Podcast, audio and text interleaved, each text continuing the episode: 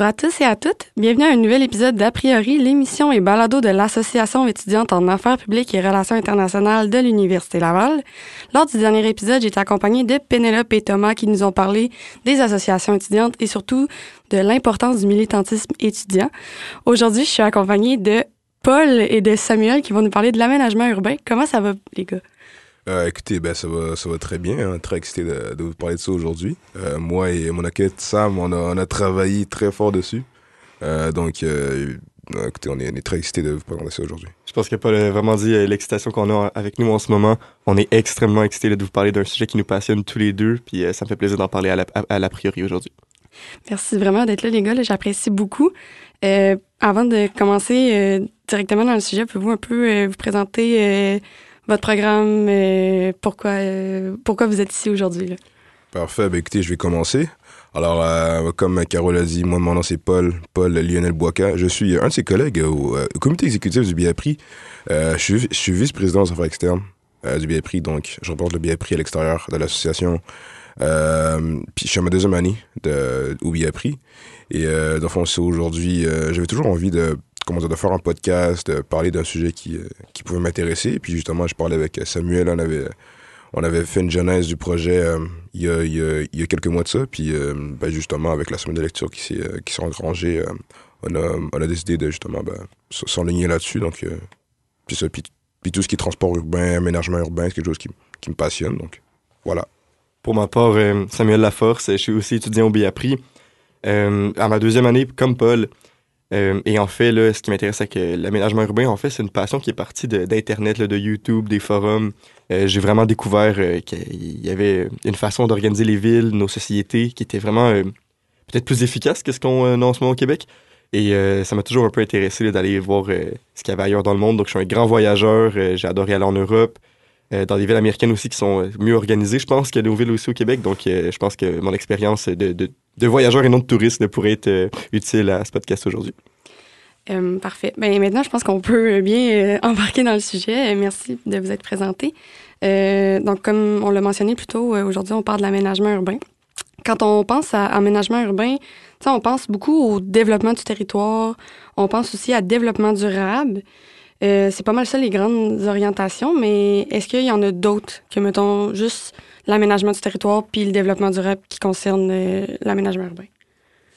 Ben moi, je pense que, évidemment, c'est les grands axes. Euh, mais il faut aussi penser à tout ce qui est les, sous-sujets comme l'embourgeoisement, donc qu'on qu pense souvent comme la gentrification, malheureusement, qui est un anglicisme, mais l'embourgeoisement, donc qu'on va aborder aujourd'hui aussi tout ce qui est euh, question avec l'aspect la, la, criminologie euh, que Paul va nous apporter là, euh, idéalement dans les prochaines minutes. Vous allez voir, c'est très intéressant.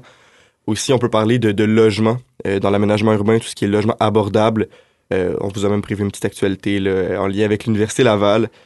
puis évidemment, là, aménagement urbain, transport en commun, efficacité de la société et gain de bien-être. Donc, je pense qu'aujourd'hui, on va faire tous ces axes-là ensemble avec Paul. Super. Ben, sur ça, euh, on peut. Euh, je pense que Paul, tu peux plus nous expliquer un peu c'est quoi justement les problématiques. T'sais, on a parlé mm -hmm. de gentrification, on a parlé de l'aspect criminologique mm -hmm. aussi, mais tu peux-tu rentrer en détail, c'est quoi les, les problématiques en lien avec l'aménagement urbain? Ouais, ben écoutez, on va commencer euh, tout de suite.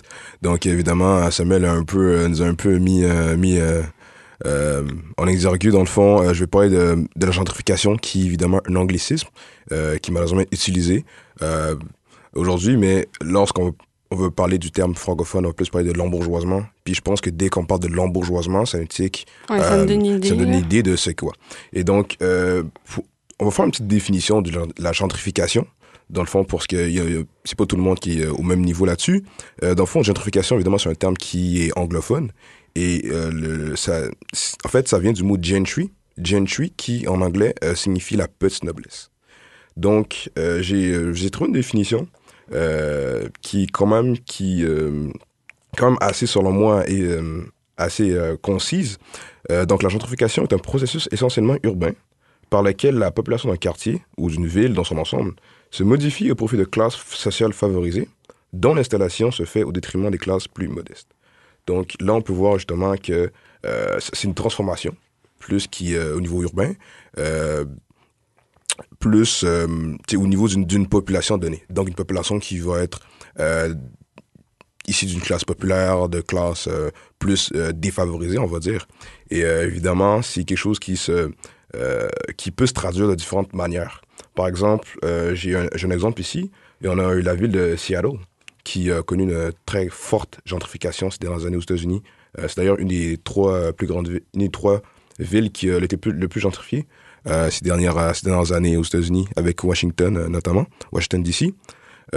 Puis évidemment, dépendamment des pays où on se trouve, non, plus particulièrement en Afrique du Nord, euh, la gentrification peut prendre différentes formes, notamment on, parle- on pense aux États-Unis, euh, il y a eu la ségrégation raciale Mhm. qui a nécessairement modifié justement la, la façon dont, mettons, il y a eu, vous avez plusieurs groupes, comme les Afro-Américains, qui étaient consignés dans des quartiers, euh, dans des quartiers euh, spécifiques, et notamment dans la gentrification, il y a aussi une logique de redlining. Et le redlining, en fait, euh, ça part du, du fait que euh, dans les années 30 aux États-Unis, euh, il y a ce qu'on appelle dans le fond euh, des, euh, des banques qui donnaient des prêts euh, financiers euh, dans le fond à des quartiers spé- spécifiques.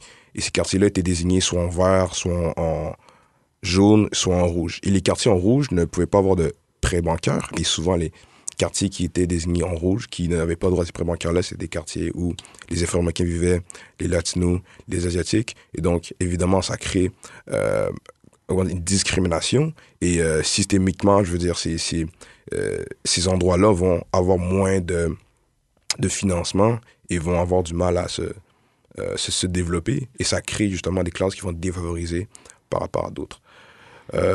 Ben, dans le fond, ce que je, ce que je comprends, c'est que là, ça l'affecte principalement, mettons, comme les quartiers. Mhm.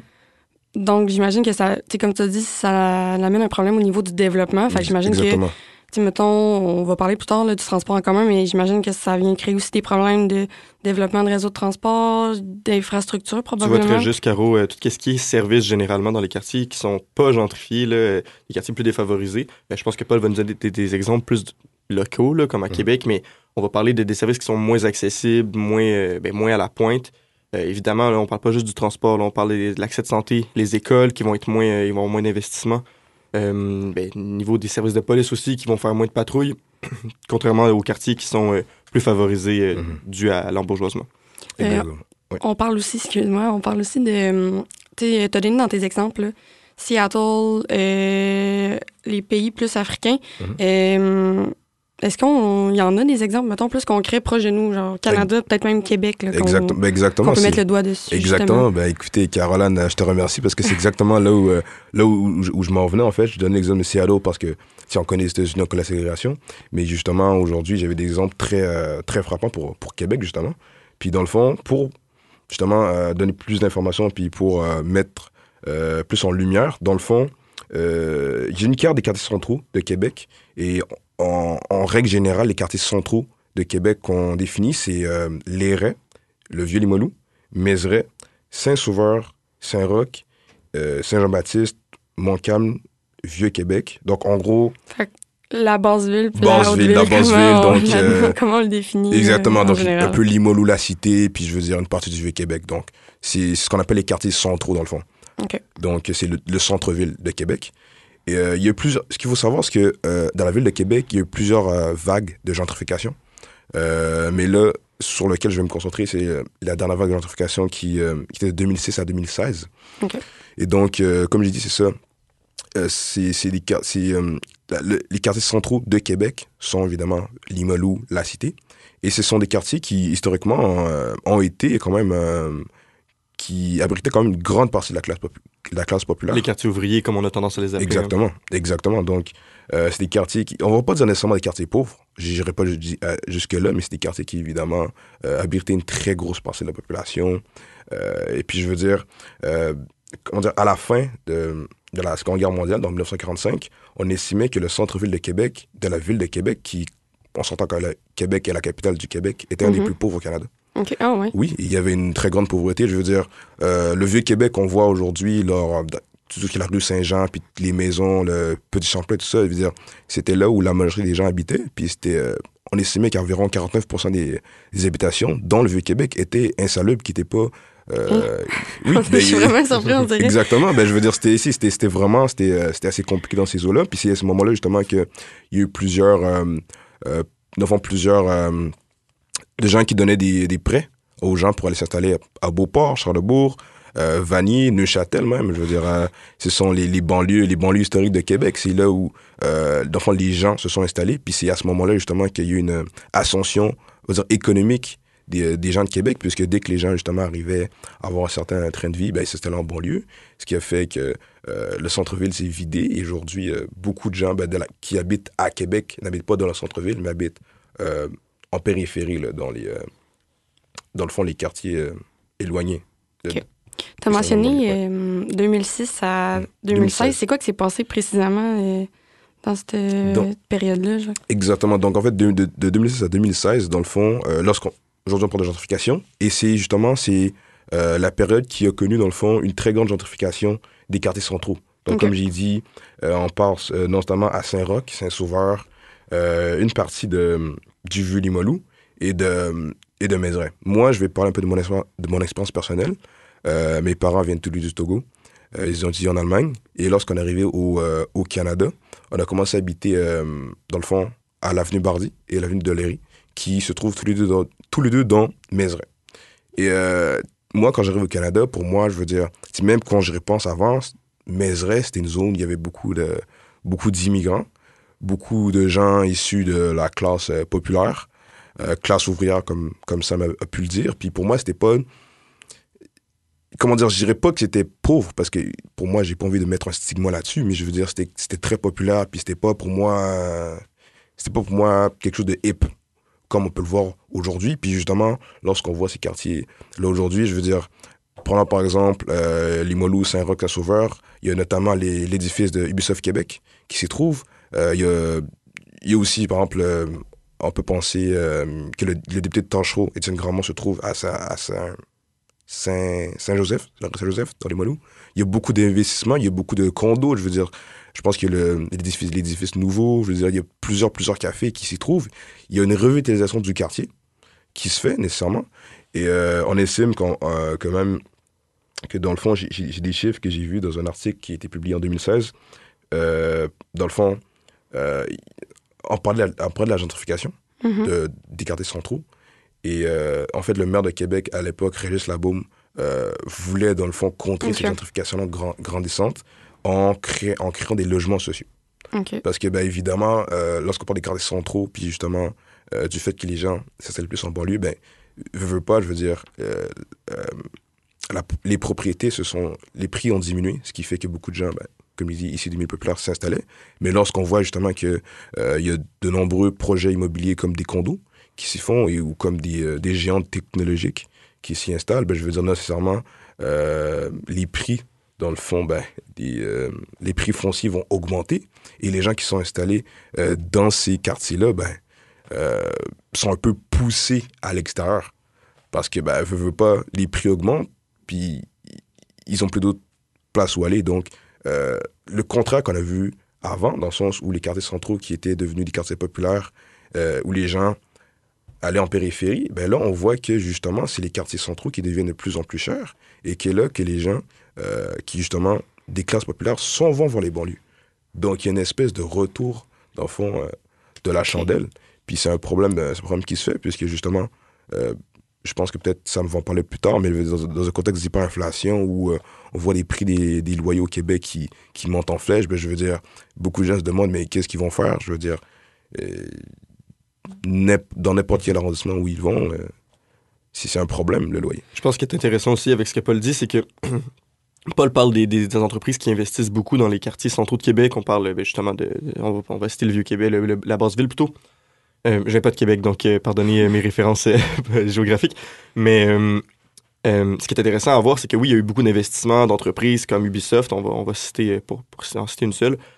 on, on, a tendance à penser que ça attire une main-d'œuvre qui, qui, qui, est plus. qu'un qu salarié à plus élevé, tu sais, mm -hmm. plus grand salaire, donc un plus grand retour de taxes.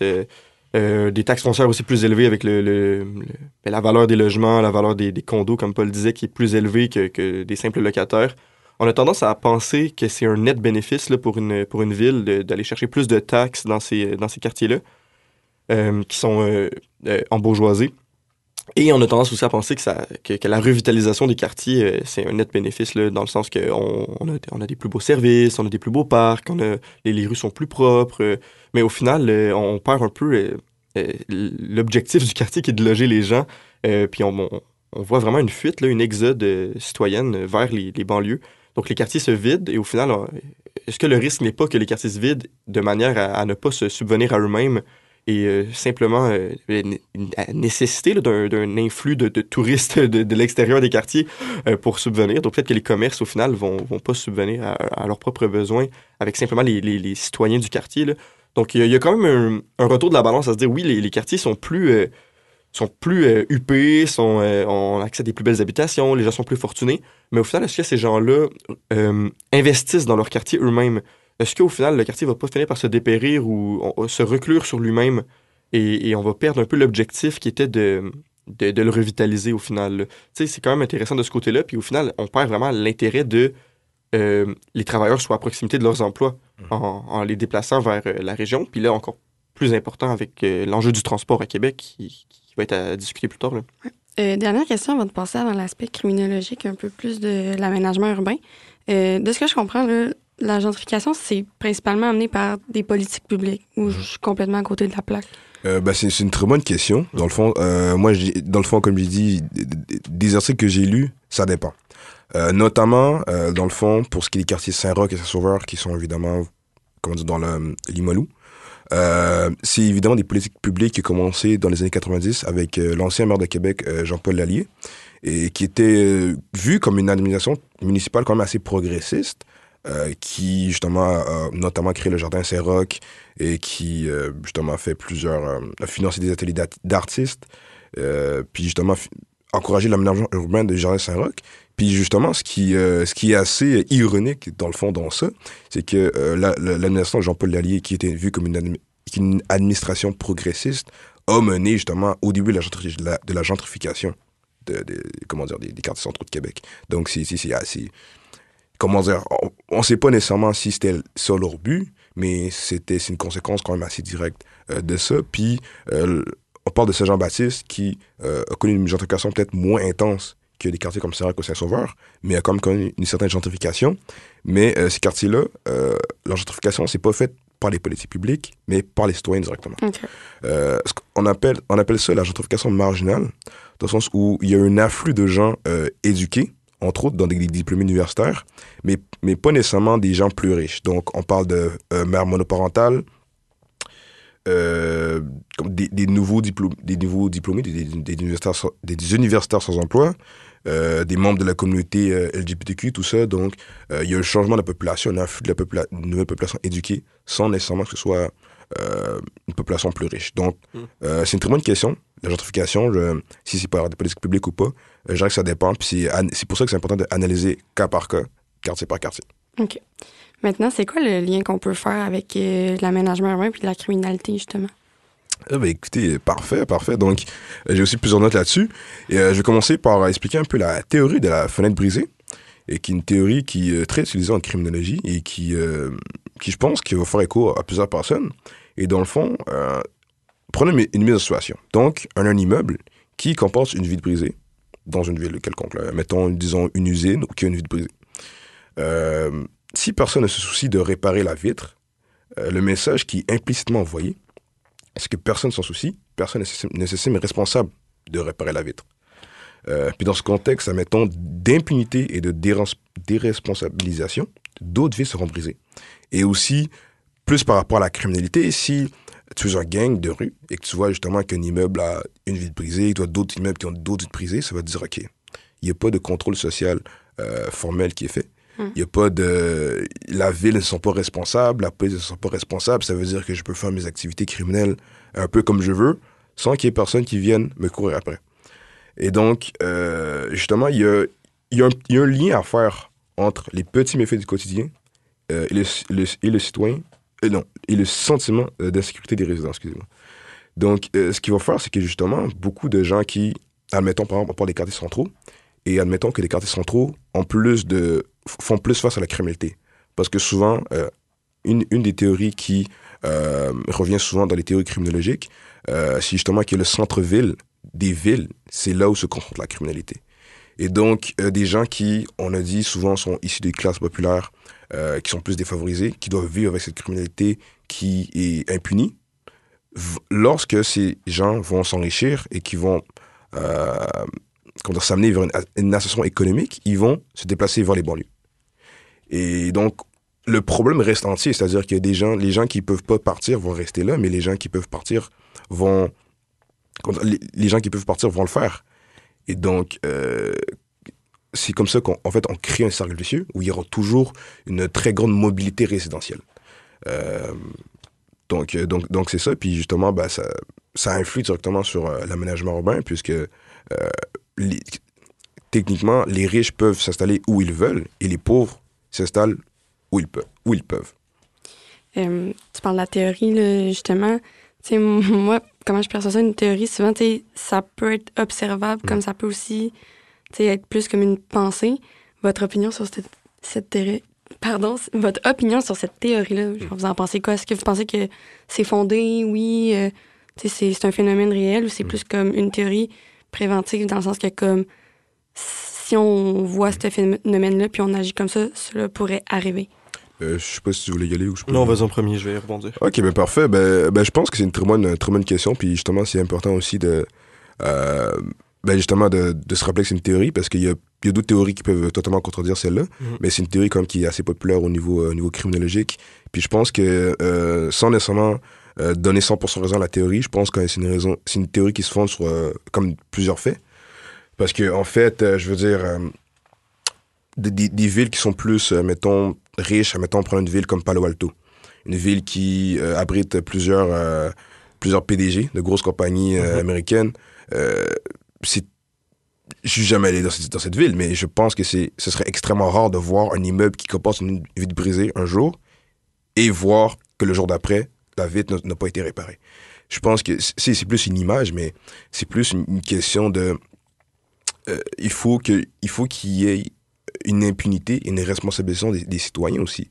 Euh, le contrôle social formel, c'est plus le contrôle social qui est fait par les institutions publiques. Le contrôle social informel, c'est ce qui est fait par les citoyens. Admettons, par exemple, euh, dans ton quartier, dans dans ton quartier résidentiel, si tu vois, par exemple, que euh, une poubelle a été renversée ou qu'il y a une auto qui s'est faite qui s'est fait voler, tout ça, c'est le fait de se dire, OK, je vais, je vais prendre sur moi et je vais essayer d'arranger ça ou je vais appeler quelqu'un pour qu'il y ait quelque chose qui, doit être fait. Euh, puis je pense que. Puis, si, excuse-moi, je pense quand même que euh, cette théorie-là est, est, est, sur de bonnes assises. Puis justement, euh, surtout par rapport, comme je dis, par rapport à la vie de brisée, puis par rapport à l'impunité, je pense que ben, moi, je pense que c'est très vrai. Ça, après, Samuel va donner son avis. Mais oui, mais totalement. Mais moi, j'adore l'image de la vie de brisée. Mais moi, j'aimerais ça introduire la, théorie de la vitre réparée. Donc, dans une ville, justement, on, devrait peut-être plus se concentrer sur la solution plutôt que le problème. Hmm. C'était ma euh, prochaine question. Ah, on fait quoi pour remédier à ce problème-là? Ben c'est ça. C'est peut-être une question de sensibilisation citoyenne, une question de. Euh, peut-être juste prendre le temps d'expliquer aux gens que ils sont pas simplement euh, des individus, individus, mais qui font partie d'une société, puis que c'est important de, ben, pour son bien-être personnel, de veiller au bien-être de, de, sa communauté. Donc peut-être d'investir dans des dans des, dans des démarches communautaires, dans des organismes, dans des, euh, dans des... Qui connaît ses voisins aujourd'hui à Québec? Qui prend le temps de parler avec ses voisins? Moi, je pense que ce serait vraiment important de retourner vers l'aspect communautaire de, de, nos quartiers, euh, de manière à, à, favoriser l'entraide de un, de favoriser la, la théorie de la vitre réparée. Euh, et, et, quand on voit, parce que si c'est pas chez nous, souvent on se dit c'est pas notre problème, mais je pense que quand c'est dans notre quartier, quand c'est dans notre ville, c'est chez nous. Il y a une certaine fierté à avoir à, à, vouloir le bien-être de notre ville, Caroline. Ben, un exemple, je pense, si je vous entends parler, ça vient de me faire penser à quelque chose. Euh, dans la ville de Québec, le théâtre de Capitole, hmm. c'est un hmm. super bel endroit dans la ville. Oui, Puis euh, là, c'est super beau, c'est le fun d'aller voir des spectacles. C'est super beau skatepark. je, je sais pas si vous êtes au courant, mais une couple d'années, euh, c'était pas beau de même. Là. Ah ouais? Hmm. Non, justement, c'était un, grand théâtre super huppé et tout. C'est sûr qu'il n'y avait pas nécessairement de criminalité qui s'est installée là, mais... Kyoto, à quoi ça ressemble? À un moment donné, euh, tu sais, les prix des billets, les spectacles, tout, ça a fait en sorte que comme le monde n'allait plus au théâtre, mm. payait plus. Fait que le théâtre a juste comme été abandonné. Puis c'était une place où il y avait beaucoup de sans-abri qui allaient vivre là. La délinquance aussi. Euh, tout était cassé, tout était à l'abandon. Mhm. Puis c'est un investisseur dans, dans le monde des artistes qui a justement racheté le Capitole pour le remettre Mhm. sur pied.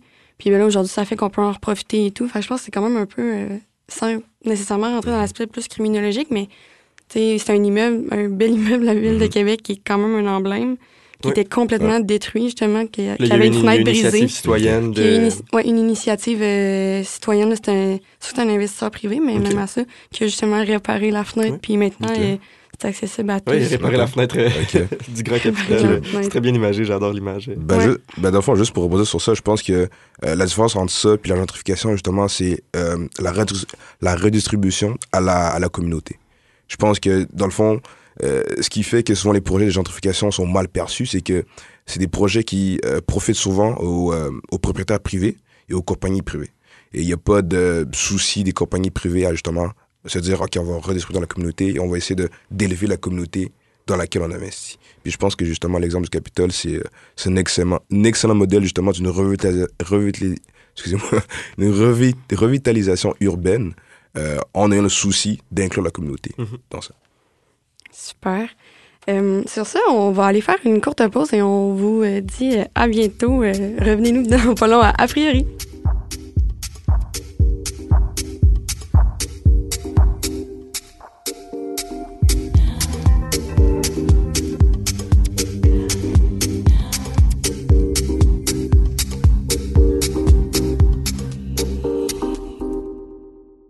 Vous êtes de retour à A priori, l'émission et balado des étudiants et étudiantes en affaires publiques et relations internationales de l'Université Laval. Je suis toujours accompagnée de Paul et de Samuel. Donc, Salut. avant... Bonjour. Donc, bonjour. Donc, avant la pause, les gars, vous nous avez parlé de euh, l'aménagement urbain, un peu euh, les problématiques, principalement la gentrification, et euh, aussi euh, du problème en lien avec la criminalité que l'aménagement urbain peut causer. On a parlé euh, la théorie de la fenêtre cassée et en même temps, on a fait un petit lien aussi avec euh, la théorie de la Euh, désorganisation sociale. C'est ça. Euh, maintenant, on va parler plus de euh, l'aspect euh, logement, transport en commun et bien-être. Donc, euh, Samuel, je te laisse la parole. Ben oui, c'est certain que quand on pense à Québec et on pense à transport, euh, on pense euh, aux grands euh, aux grands titres qu'on voit dans les journaux, qu'on voit dans les téléjournaux. Euh, on pense évidemment au troisième lien. On pense évidemment au tramway. On pense euh, aussi euh, aux autobus là, qui sont toujours à l'heure et pris dans le trafic. Mais sérieusement, je pense que même pour un non, euh, non citoyen de Québec, là, je pense qu'à l'entièreté de la province, même ça, ça doit faire des, titres, peut-être même à- nationalement, le troisième lien, le tramway, ça fait débat, ça fait problème. Euh, c'est un enjeu de société qui, qui, qui- qui est très ancré là, dans notre quotidien. Donc, je pense qu'on on devrait en parler aujourd'hui. Donc, euh, et euh, sensibiliser nos auditeurs qui sont peut-être pas familiers ou qui sont peut-être pas instruits par rapport au, au problème. Moi, je, je compte pas aujourd'hui là, convaincre personne euh, de oui ou non construire un troisième pont, un troisième, tu- un, un- un premier tunnel ou euh, tunnel. ou euh, oui ou non mettre des rails dans les rues de Québec. Mais je pense que c'est important de comprendre où sont les enjeux, quels sont les arguments des deux côtés et euh, de comprendre pourquoi le transport et euh, la mobilité, c'est important dans une ville euh, grande comme Québec. Et en vrai, dans toute ville, le transport est très important. Avant que tu embarques dans le, hum, dans le, dans le petit débat euh, des projets en ce moment euh, du troisième lien et du tramway, euh, j'aimerais juste faire un rappel, mettons, ben un rappel, peut-être un petit topo pour ceux qui nous écoutent. En ce moment, là, dans l'aménagement urbain, il y a quand même déjà des orientations concernant Mhm. les déplacements. Tu sais, on peut penser aux rues conviviales. Euh, dans le fond, pour ceux qui ne savent pas, c'est des rues qui veulent stimuler le déplacement actif. Fait que, on peut penser au vélo, à la Mhm. marche et tout. C'est déjà des projets qui existent euh, en ce moment dans la ville de Québec. Puis on peut aussi penser à... Il y a les rues vertes aussi, si je me trompe pas, là, qui veulent plus euh, ajouter une dimension environnementale à, Mhm. à nos routes. Puis euh, on pense aussi, euh, ça je pense c'est quand même propre à, à nous en Amérique du Nord, les rues hivernales. Ça, je sais pas, étiez-vous au courant de ça? Non, Je m'a- pas au courant, ça, mais ça m'a l'air intéressant. En faisant mes petites recherches, euh, c'est que j'ai eu. Euh, ouais, on a le principe des rues hivernales euh, au, euh, ben, à Québec. Dans le fond, c'est euh, dans l'aménagement urbain, quand vient le temps, mettons, de penser, mettons, à comment on aménage nos routes et tout, Mhm. euh, il y a des gens qui vont être en charge de prendre en considération les réalités hivernales des Québécois pour que le transport euh, se fasse de manière plus efficace. J'ai été quand même euh, surprise quand j'ai vu ça. Euh, fait que ça, c'est déjà des, des mesures qui sont mises en place par, justement, la Ville de Québec. Si c'est efficace, euh, c'est un débat, je pense qu'on peut euh, avoir euh, une autre Ben, ben oui, c'est certain. Il faut prendre, euh, prendre en considération l'aspect de. On, on est une ville quatre saisons. Là. On, a, on a des vrais hivers qui nous frappent fort. Et on a des étés aussi euh, qui sont euh, très importants. Donc, c'est à prendre en considération dans, dans qu'est-ce qui est mobilité, transport. Mais le point, ouais, Non, le point que je voulais en venir avec ça, c'est que, tu sais, justement, on a les rues conviviales, on a les rues vertes, Mhm. on a les rues hivernales. Euh, je pense que c'est des affaires qu'il faut prendre en considération avec les Mhm. deux projets en ce Mhm. moment qui sont euh, mis de l'avant dans l'actualité. Euh, l'hiver, nous, c'est fou, là. Tu sais, faire une route qui t'en prend 15 minutes l'été, ça peut t'en prendre le double, même des fois, le Mhm. triple, tout oui, dépendant oui, oui. de tu viens d'où. Mhm. Je pense que c'est vraiment des enjeux importants qu'il faut penser quand on Mhm. aménage urbanement Mhm. notre, euh, nos routes. Ah oui, puis aussi une planification là, qui est tout autre là, quand on pense aux intempéries. Là. On parle, mettons, il faut, faut saler les rues pour éviter la, ben, que les, les gens, les piétons ou les voitures euh, dérapent et, euh, et soit se, se cassent le plexus, soit, euh, soit font des accidents. Évidemment, il y a tout cet, cet aspect-là de planification, de- d'entretien euh, qui est beaucoup plus courant et constant là, durant les périodes hivernales ici à Québec. Moi, je pense que la ville de Québec, là, ils font des, des super beaux projets. On peut penser à des projets qui sont liés, euh, euh, mais qui sont très, très, très d'actualité, comme la promenade Champlain. Euh, par contre, beau, hein? oui, c'est très, très beau, c'est très, très beau. Il y a une plage et tout. Mais, euh, je mets un mais, là, c'est un super beau projet. C'est pas vraiment un, pro- un projet de mobilité, de déplacement. C'est plus un projet de vocation de villégiature touristique. Ouais. Euh, tandis que, là, je vais, je vais, je vais dire le, le, le, le, le saint mot en, en urbanisme, qui, qui est la ville d'Amsterdam et, et les Pays-Bas, qui sont à prendre en considération. Euh, il faudrait prendre un peu en exemple cette société-là euh, pour mettre les, gens dans le bain. Euh, et quand on va aux Pays-Bas, toutes les rues, c'est une promenade du Petit Champlain. Tu veux te rendre à ton épicerie, tu te promènes sur une, tu tu promènes sur une promenade Champlain. Tu veux aller à, l'école, tu te promènes sur une promenade Champlain. Dans le sens que tout est bien pensé dans une optique de- d'accommoder cyclistes, piétons et voitures. Et, et pour re- rebondir sur la saisonnalité de l'hiver au Québec, euh, ça a été prouvé là, dans les sociétés nordiques en Europe qu'il est très possible de se déplacer en vélo et à pied, euh, peu importe l'âge, je tiens à dire, et peu importe la condition euh, physique des, des citoyens, euh, dans, une, dans une ville, là, de se promener même à, à pied, faire tous nos déplacements. Tout est une question de planification, d'aménagement et d'habitude. Et ce qui manque au Québec, tu sais, on, on pense souvent, là, ah, ben c'est loin, les distances sont grandes à Québec. Il y a des grandes villes partout dans le monde, euh, que ce soit en Asie, en Afrique, en Europe et en Amérique, et en Amérique du Sud. Là, on peut quand même faire la distinction parce que c'est quand même deux modes de vie très différents. Et, et pourtant, dans ces grandes villes-là, la majorité des citoyens ne dépendent pas de la voiture pour leur déplacement. Là, je, je dis pas que la voiture, c'est mal, que tout le monde devrait euh, demain matin échanger sa voiture pour une paire de patins roulettes et un vélo et, se déplacer simplement à pied. Et je dis juste que c'est à prendre en considération que la voiture n'est peut-être pas toujours la meilleure option. Et peut-être qu'en ce moment, euh, nos infrastructures ne nous, ne nous le rendent pas en évidence. Mhm. Euh, que, que la voiture, c'est pas la meilleure option. Donc, euh, moi, je tenais à dire, c'est ça. Donc, juste mettre ça de, de, de l'avant pour commencer. Je pense que notre auditoire, ça pourrait l'intéresser. De... Je pense qu'il y a beaucoup de personnes qui nous écoutent en voiture en ce moment. Combien de personnes dans la voiture en ce moment sont seules? Combien de personnes auraient pu marcher pour aller faire la commission qu'ils font? Combien de personnes auraient pu euh, repousser la course qu'ils font en ce moment pour y aller avec un ami, pour y aller avec un membre de la famille, pour y aller à plusieurs, de manière à, optimiser le trajet et le déplacement? Parce que au-delà de l'enjeu écologique, euh, une voiture de plus sur la route, c'est, ça a une conséquence qui est exponentielle euh, au niveau du trafic, au niveau du temps, au niveau du stress. On n'y pense pas souvent, mais c'est stressant souvent de prendre la voiture. C'est beaucoup de décisions qu'on doit prendre, c'est beaucoup de, de, de considérations par rapport à notre propre sécurité. Tandis que quand on est dans un transport en commun, en tout cas, moi, je suis là, j'ai mon livre, j'ai mon podcast, euh, je regarde le paysage, je, je- je- je peux parler avec les gens, je suis, détendu, j'arrive à destination. Euh, c'est beaucoup de considérations l'automobile. Et, euh, et donc, c'est comprenable qu'à Québec, ce soit autant un sujet qui fait débat. Et on peut peut-être maintenant euh, parler de, de ces sujets-là qui font débat. là. Maintenant qu'on a dressé la table là, par rapport aux considérations, là, les sujets préambula- préambulatoires. Je pense que ça fait débat parce que Québec, c'est vaste. Comme la ville, Oh, c'est vrai, vaste c'est comme territoire. Val-Bélair, ça peut paraître loin pour certains. Il y a quelqu'un qui travaille à val et qui vit à Lévis. euh, c'est c'est certain que. Puis c'est- une réalité. Il y a beaucoup de gens qui font des grands déplacements comme ça. Quand tu habites la cité universitaire puis le centre-ville, je pense que oui, les transports en commun peut être une option Mhm. plus, euh, plus adéquate. Oui. Mais quand tu habites en banlieue, moi, ce que je trouve dommage, puis c'est justement, je trouve ça dommage parce que le transport en commun, je trouve que c'est un concept qui est superbe. Oui. C'est super. Puis tu vas à Montréal, là, le métro, c'est magique. Même l'autobus, ça va quand même bien. Moi, j'entends rarement le monde chialer sur l'autobus. Mais à Québec, c'est plate parce que quand tu viens d'une banlieue, souvent, même si tu veux pas prendre ta voiture, t'es contraint à la prendre. T'es Mhm. contraint à prendre ta voiture pour aller prendre l'autobus. Oui, oui. Parce que si t'as pas d'autobus desservi dans ton coin, faut que tu prennes ton auto pour aller stationner ton auto dans un parc-bus Ouais. pour pouvoir prendre l'autobus. Mhm. Paul, tu veux-tu rebondir là-dessus? Oui, ou- ben, oui, ben écoutez, je pense que j'ai beaucoup d'expérience là-dessus. Hein. Moi aussi, je suis, un, je, je suis un gars de banlieue, j'habite à Extrêmement Beauport. Donc, euh, se rendre à l'université, euh, c'est quand même assez compliqué. Euh, une heure de bus tous les jours, aller-retour. Express ou pas express, une heure de bus? Euh, pas express.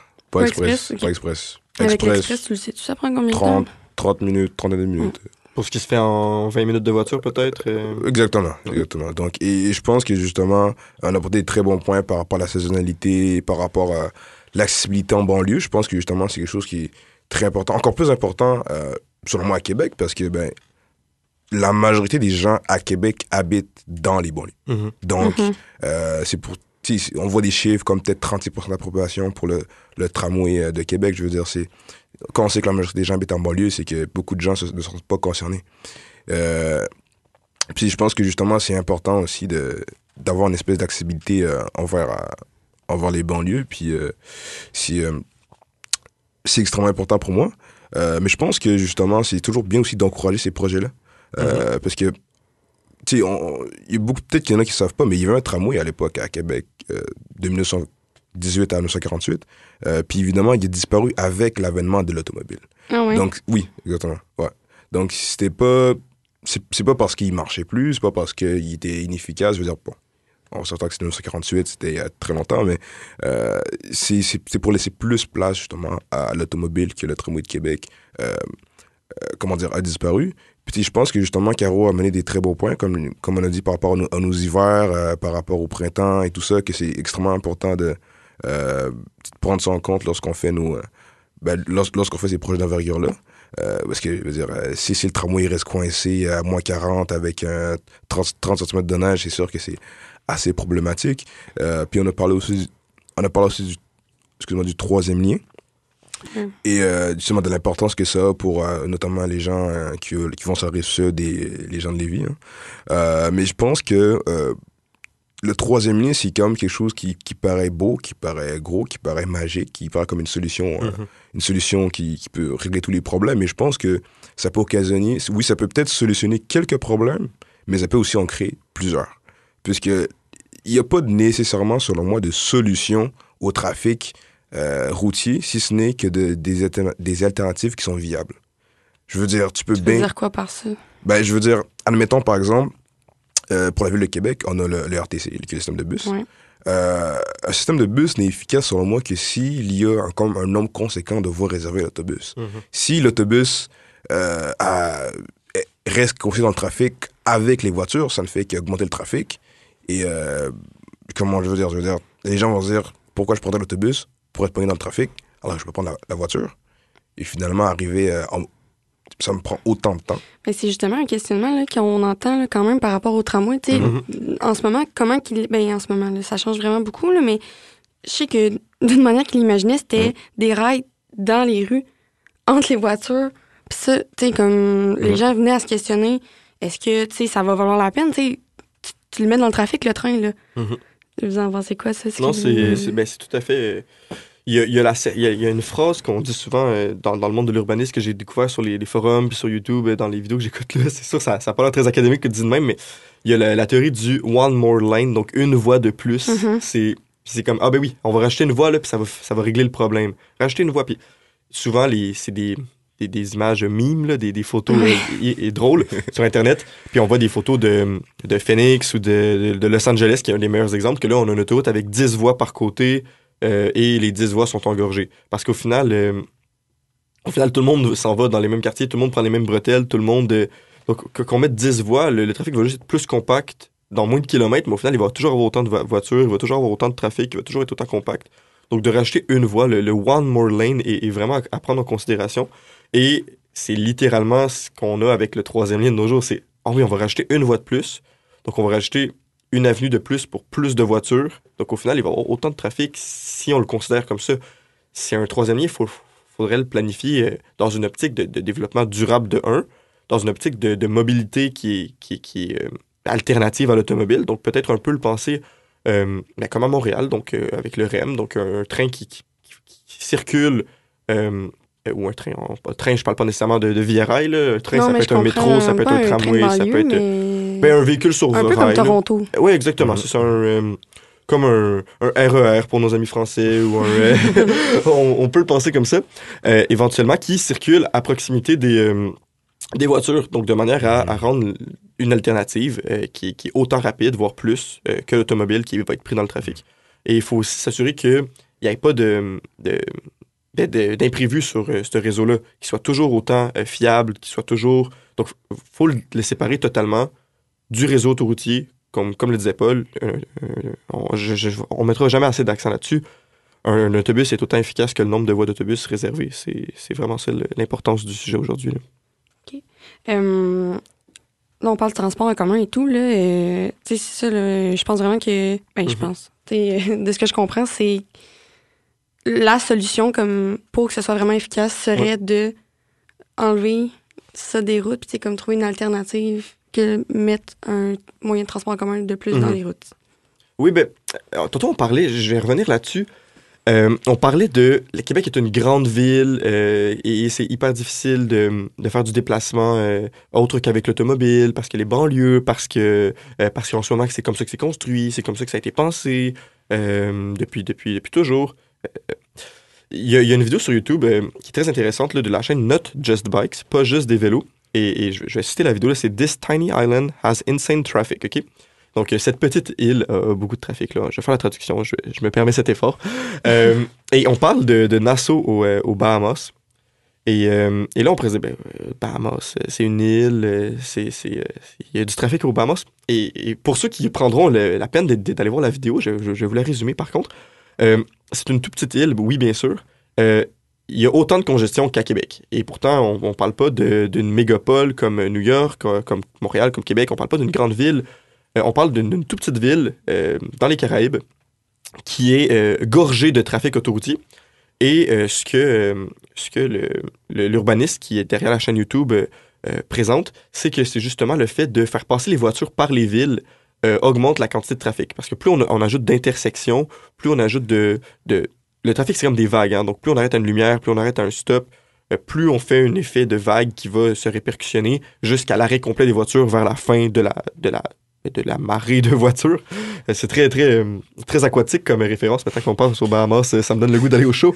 Euh, mais, mais même une petite île comme ça, euh, si on prend pas la peine d'investir, pourtant il y a des autobus aux Bahamas, il y a, il y a- il y a un système très privatisé par contre euh, et, très complexe là, de- d'autobus qui arrêtent sur la demande des passagers. Bon, c'est sûr qu'il y, a- un effort à faire de- du côté de l'investissement dans, dans, dans le réseau euh, de transport en commun, mais euh, une petite île que tout pourrait se faire en théorie à distance de marche ou à distance euh, de vélo ou même en distance de transport en commun facilement pour tous les citoyens, est prise avec des problèmes de congestion qui sont inimaginables quand on pense à, une île. Donc, la solution que, que le YouTuber proposait, c'est justement de ne pas empêcher les citoyens de euh, circuler en voiture, mais de contourner le trafic à l'extérieur des artères où on retrouve les services et les commerces. Donc, comme ça, euh, il n'y a pas beaucoup d'arrêts Mhm. euh, Il n'y aura pas de- d'entrave à la circulation. La circulation va se faire à pied, très très bien dans ces axes-là qui sont majeurs en termes de- d'intérêt, où ce que les, les gens veulent s'arrêter. La, la notion d'intérêt est très importante. Et euh, les gens qui veulent circuler aux alentours de la ville pour se rendre soit en périphérie, soit la contourner, soit euh, aller chercher du stationnement, euh, mais ils vont pas entraver à cette circulation-là qui, qui, qui, qui, au final, est, est la circulation de destination. C'est là que les gens veulent se rendre. Donc, la circulation de, de transit n'impactera pas la circulation de destination. Je ne sais pas si je suis clair, Oui, je comprends. mais de contrôler les, de, de contourner la, la ville et d'éviter euh, un engorgement au centre euh, évite au- à long terme l'engorgement en périphérie de la ville. Mhm. On peut-tu faire justement un lien avec euh, ce que tu dis, puis le troisième lien, Mhm. dans le sens que la manière que les gens voient ça, c'est on ajoute une route de plus, fait que ça réglera pas le problème. Ah non, c'est c'est pas une route de plus euh, qui, qui réglerait le problème. Puis ça, c'est toutes les, ex- les expériences nous l'ont montré, peu importe dans le monde. C'est repenser nos routes, euh, les, les, les, les divi- les- mieux les subdiviser, euh, mieux les planifier euh, par rapport à où, où, où les citoyens vont. C'est quoi les déplacements que les gens font à Québec? C'est les questions qu'on doit se poser euh, dans la région de Québec, la région de la capitale plutôt. Euh, euh, où les gens vont, où les gens travaillent, où les gens vivent, où est le besoin de transport? Est-ce que le besoin est vraiment de rajouter encore plus de congestion euh, ben, vers Sainte-Foy, si on rajoute un troisième lien collé sur les deux autres ponts? Est-ce que le troisième lien devrait être plus vers euh, l'île d'Orléans où, l'on- va rajouter directement du trafic vers le centre-ville? Où, où est le vrai, le vrai intérêt du, euh, du, du problème? Moi, je pense que l'intérêt est de repenser nos routes, de mieux planifier le transport en commun. Je veux pas trop m'avancer là-dessus, mais je suis pas, euh, c'est pas moi qui produis les études non plus, là, mais je pense aussi que comme dans les arguments qu'il y avait, c'était aussi, tu sais, mettons quelqu'un qui part de Beauport, même l'Ange Gardien, Oui, oui. qui veut s'en aller l'autre bord des ponts, ça peut y prendre un temps atroce. Ah, en si je pense juste à Mhm. l'autoroute de la capitale, le matin qui est congestionné, Oui. par-dessus congestionné, Mhm. je pense que c'était plus un des arguments. Ben oui, c'est certain. Et aussi le fait que le pont de l'île d'Orléans, euh, il est un petit peu vieux. Ça beaucoup. un peu son bord. Puis euh, je pense que aussi, un des arguments qui a été amené à la table, mais qu'on laisse quand même de côté, c'est le fait aussi que euh, à un moment donné, le pont sera plus accessible non plus. C'est certain. Ça va prendre aussi une solution pour euh, que les gens de l'île d'Orléans puissent sortir Ouais. de l'île d'Orléans. Euh, tu sais, mettons, avec en gardant ces deux arguments-là en tête, pensez-vous que le troisième lien, c'est quand même une bonne idée malgré tout ou non, c'est vraiment pas la solution? Mhm. Mm, Ben, ben écoute, je, je pense que tu as apporté des, des très bons points, euh, que justement, euh, par rapport à ça, mais euh, tu sais, je veux quand même apporter un point comme, qui est assez important pour moi. Tout Mais toi, tu viens plus de Beauport, c'est pour ça que je te pose la question. Je pense que t'es- C'est Tu ça, tous les exactement. jours, là. tu voyages en Exactement. transport en commun, tu viens de Beauport, C'est- t'es c'est- client type. Exactement. Beauport, c'est ma ville. Donc, euh, ben, je pense que c'est des très bons points que Caro a apportés, puis c'est des bonnes considérations qu'il faut aussi prendre en compte. Tu sais, je pense que, que, les gens soient, que les gens soient contre ou pour le tramway, il y a des, il y a des bons arguments de, des, euh, vraiment des deux côtés. Puis, euh, je pense que pour, pour moi, les projets de transport, d'aménagement urbain, euh, qui évidemment sont souvent, euh, sais, souvent faits par l'administration municipale, c'est des projets qu'il faut toujours se rappeler, ce pas des projets qui doivent être euh, bénéficiaires. C'est pas des projets qui doivent rapporter du profit, euh, parce qu'un projet de transport en commun ne rapporte jamais de profit ou alors très peu. Euh, donc, je pense que, justement, on parle que le tramway, c'est un projet d'envergure, Mhm. troisième lien, c'est un projet d'envergure. Je pense que ça en, on en manque à Québec. Québec, euh, veut pas, c'est une très grosse ville, c'est euh, près de 600 000 habitants. Et si tu comptes Donc- les environnements de Lévis, on Ben- est environ 800 000. Ben, ex- exactement. Exactement. Québec, c'est une très grosse ville. Une, bon, évidemment, c'est pas une aussi grosse ville que Montréal, mais c'est quand même quelque chose qui, qui est très gros. Puis je pense que justement, euh, peut-être qu'au lieu de se dire, on choisit soit le troisième lien, soit le tramway, on pourrait peut-être essayer de faire les deux, peut-être essayer Mhm. d'avoir un projet de rénovation pour le pont de Québec, celui de l'île d'Orléans. Évidemment, c'est des projets qui vont nécessiter énormément d'argent, mais je pense que à long terme, euh, c'est des projets qui, qui valent beaucoup. Regardez, par exemple, le métro de Montréal. Je, je pense que personne de Montréal aujourd'hui va, va chialer sur le métro. Alors que le métro, on sait tous que ça coûtait beaucoup d'argent, mais c'est un projet qu'aujourd'hui, tu sais, tout le monde. euh, Encore aujourd'hui, c'est super efficace. Exactement. Financièrement, Paul, veut- euh, Paul apporte un bon point financièrement. Sur le court terme, c'est sûr, c'est une dép- on va le voir comme une dépense, mais il faut pas le voir comme une dépense, il faut le voir comme un investissement. Plus le, le- le transport va être utile dans la région de la capitale, plus les, les- les- les camions vont pouvoir se déplacer avec la Mhm. marchandise, plus on va pouvoir investir dans des nouveaux projets qui, eux, vont rapporter de l'argent.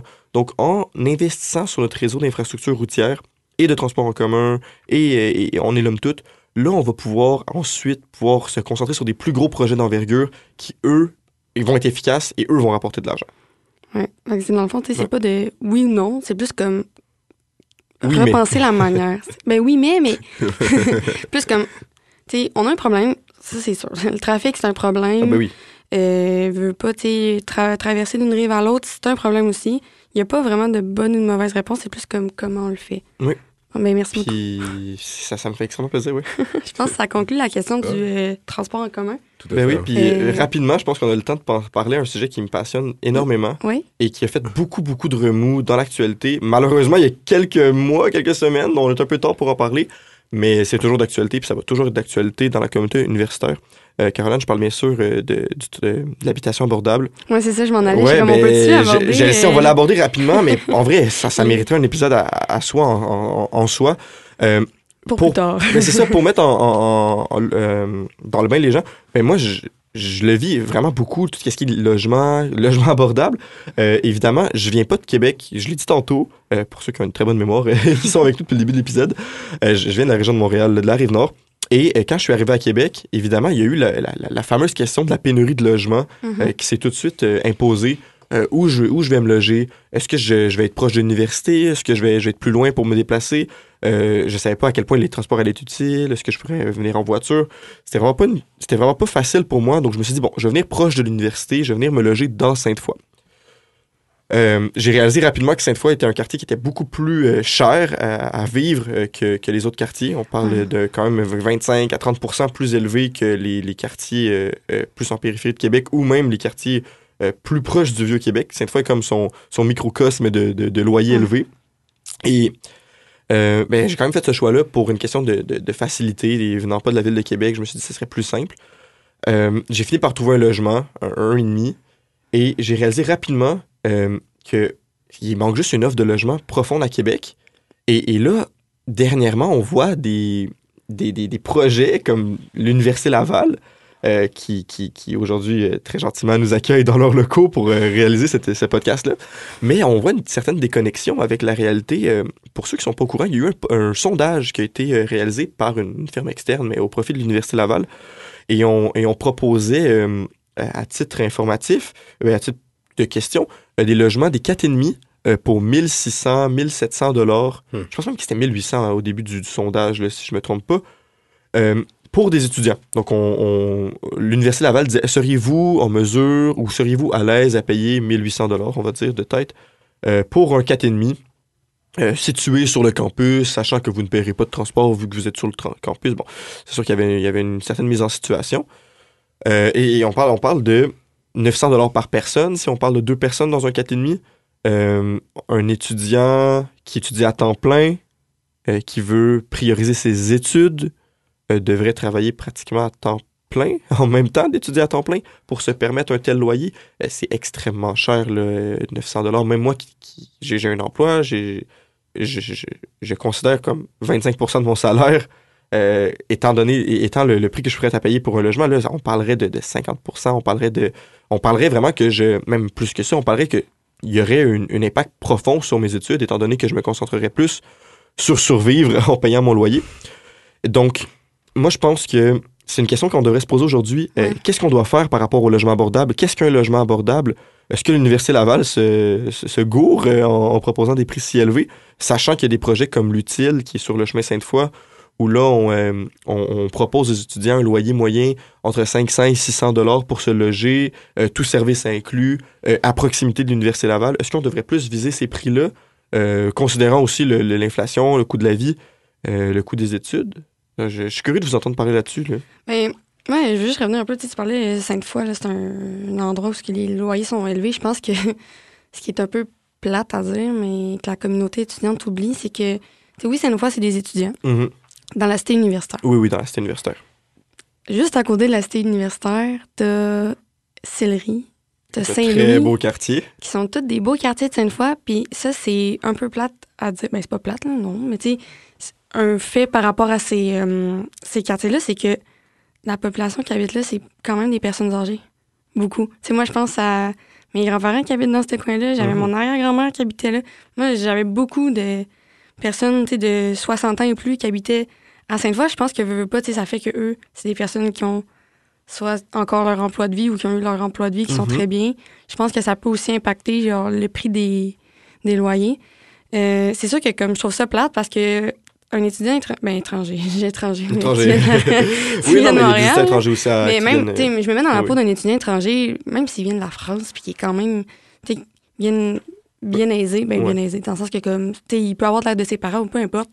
Tu sais, je me mets dans la peau. Moi, j'ai, je vis pas en appartement, mais tu sais, c'est sûr que comme, c'est- c'est un problème. là. Moi, je pense que comme, c'est dommage. Tu sais, t'as pas de choix, faut que tu travailles beaucoup, faut que tu payes ton loyer, c'est pas évident. Non, c'est certain, je pense que je suis le seul à cette table euh, qui, qui a le problème de, de devoir trouver un logement et, et, euh, et, et- et se loger, mais pour de vrai, Euh, moi, j'ai fait mes, mes, ben, j'ai fait mes recherches, puis c'est sûr qu'il y a des projets comme l'utile du, du gouvernement. Ben, c'est gouvernemental, c'est à but non lucratif plutôt, là, mais c'est subventionné. Euh, ben, en fait, le- juste pour vous dire, Oui, l'utile, vas-y. c'est une. si je me trompe pas, C'est une perspective. c'est euh, quelque chose qui a été fait par l'UEC, l'Union Mm. des, des étudiants du Québec. Oui, mais là, on parle vraiment de l'objectif. Il faut pas oublier l'objectif. L'objectif, c'est que les étudiants, il y ait une diplomation pour qu'ils puissent rejoindre les, forces euh, de- du marché du travail. Pour qu'il y ait diplomation, il faut qu'il y ait études. Pour qu'il y ait études, il faut qu'il y ait logement. Et pour qu'il y ait logement, il faut qu'il soit abordable, ce logement-là. Donc, moi, je pense vraiment. C'est un, un plaidoyer. Je, demande profondément euh, à, nos, à nos dirigeants, à nos décideurs, euh, de penser à investir dans la jeunesse. Parce que quand le, quand la jeunesse va être rendue à travailler, vous allez vouloir qu'elle aille bien étudier dans des conditions adéquates. Donc, moi, je, nous encouragerais vraiment nos décideurs à, bien planifier euh, nos- et que ce soit par rapport au logement, au, tra- au transport euh, ou simplement à l'aménagement urbain. Euh, je pense qu'aujourd'hui, ce qu'on fait ensemble, c'est un plaidoyer de penser au futur, penser aux citoyens qui sont dans les villes du Québec. On mérite, euh, en tant qu'être humain, une certaine qualité de vie et de planifier sur le long terme euh, pour augmenter cette dite qualité de vie. là. Je pense que c'est ça qu'on est là aujourd'hui. Avant de conclure, là, euh, tu sais, quand on parle d'aménagement urbain, on parle aussi souvent de comme efficacité, accessibilité. Il y a un concept qui qu'on entend moins, mais qui est quand même important dans l'aménagement urbain, puis c'est le euh, 15 minutes city, Mhm. qui est euh, le- la ville en 15 minutes, là, dans le fond. ouais, ouais. Euh, Est-ce que vous pouvez nous parler un peu de ça avant de conclure? Ben, je pense que c'est Samuel peut-être qui avait plus d'informations là-dessus. Sinon, je pourrais rebondir après. problème. ben c'est ça. Ben, le, le concept, c'est une ville que tout est accessible en 15 minutes. Donc, de ton logement ou que d'une station de métro, tu peux te rendre à tout service, en, ou d'une station de métro ou une- d'un arrêt d'autobus, ou on, on se comprend. Là. Tu peux te rendre à une bibliothèque en 15 minutes. Tu peux te rendre à une épicerie en 15 minutes, à pied, là, je veux dire. Euh, et ça, à rythme très lent, euh, en profitant du paysage. Tout est accessible. Le but, ce serait de créer des petits... C'est comme une théorie utopiste euh, d'aménagement urbain, la 15 Minute City, que une ville est, con- est, est, euh, est constituée de plein de, de cercles ou de, formes qui, de, du centre jusqu'à son extrémité, tu peux te déplacer en 15 minutes.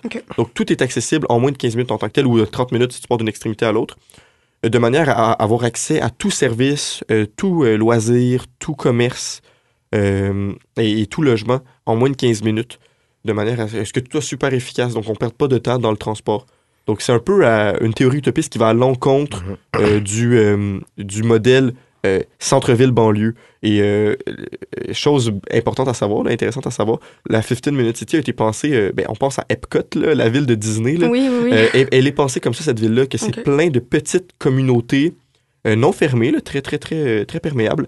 Et des petites communautés où tout est super accessible rapidement, de manière à optimiser le, le- le quotidien. Dernière question, là, avant de conclure. Euh, tu sais, euh, tu dis que c'est une théorie utopiste. Oui. Québec, comme je l'ai dit tantôt, c'est vaste. Mhm. Est-ce que vous pensez que ça serait quand même réalisable dans, dans la ville de Québec? Euh, bah, tu sais, je pense qu'à différents niveaux, ça peut être réalisable. Aussi, tu sais, il faut. euh, euh, juste pour revenir sur la 15 15 minutes Silly, euh, je trouve que c'est quelque chose qui pourrait être très. qui, qui peut être fait, ce serait peut-être dans les quartiers centraux de, de Québec, Mhm. comme on a parlé. Euh, moi, je pense à Beauport parce que c'est ma ville, mais. euh, Ta ville? c'est ma ville, mais je veux dire. Represent. Euh, tu sais, moi, je trouve qu'on peut. Il y a des épiceries à 15 minutes, mais de voiture. Mhm. Donc, si par exemple, je fais moi, je mange 15 minutes de chez moi à un point donné, j'atterris peut-être au, au subway, mais je veux dire, j'ai- pas nécessairement de, de grands. Quand tu es en banlieue, tu pas des services qui sont directement à côté de toi. Mhm. Euh, donc, je pense que justement, c'est peut-être quelque chose qui. tu sais, La configuration de Québec, euh, surtout la configuration t- centre-ville-banlieue, euh, pourrait peut-être être un peu compliqué, mais peut-être que si justement on, on part du, exemple, du centre de la ville et qu'on essaie de peut-être euh, l'élargir le plus possible vers les banlieues, je pense que c'est quelque chose qui pourrait être, qui pourrait être fait. Euh, je pense que ça. Donc, on- au final, je pense que ça peut être fait, mais en tenant compte de la réalité euh, de Québec. je pense que ça serait comme. Ben moi, dans mon truc, comment je l'imagine, ça serait plusieurs 15 minutes city. Oui, Mhm. exactement. C'est ça le Mhm. but. Là. Comme chaque arrondissement serait des 15 minutes city. Tu on dirait que ça serait super. Reste que, tu mettons, comme tu pars de banlieue, tu t'en vas à l'université, ça reste encore, euh, ça peut être encore un problème de se déplacer. Là. Je pense surtout aux gens, mettons, de Donnacona. Ça doit pas être facile de se déplacer le matin. Ouais, puis euh, important à dire, dans la Futon City, on- ton logement et ton travail sont dans, dans ce 15 minutes-là. Donc, t'as pas C'est plus efficace. Oui, exactement. T'as pas un long euh, commute, là, un long transport entre, entre. Tu te réveilles le matin, en 15 minutes, t'es au travail. C'est quand même. 15 minutes, c'est rien, là, honnêtement. Ben, tu- Ça va vite, là. Minime, ouais. Ah, Négligeable. négligeable. Ben, merci beaucoup, Caro. pour, Hey, merci euh, ton vraiment, Ah, merci euh, les gars, de vous être présentés aujourd'hui. Mhm. Euh, malheureusement, l'épisode tire déjà à sa fin. On aurait pu en parler encore pendant euh, un Très- autre épisode, Oui, peut-être même deux. comme sujet. ouais. Euh, merci beaucoup. Puis pour ceux qui nous écoutent, euh, on se dit à bientôt. Merci. Merci à vous.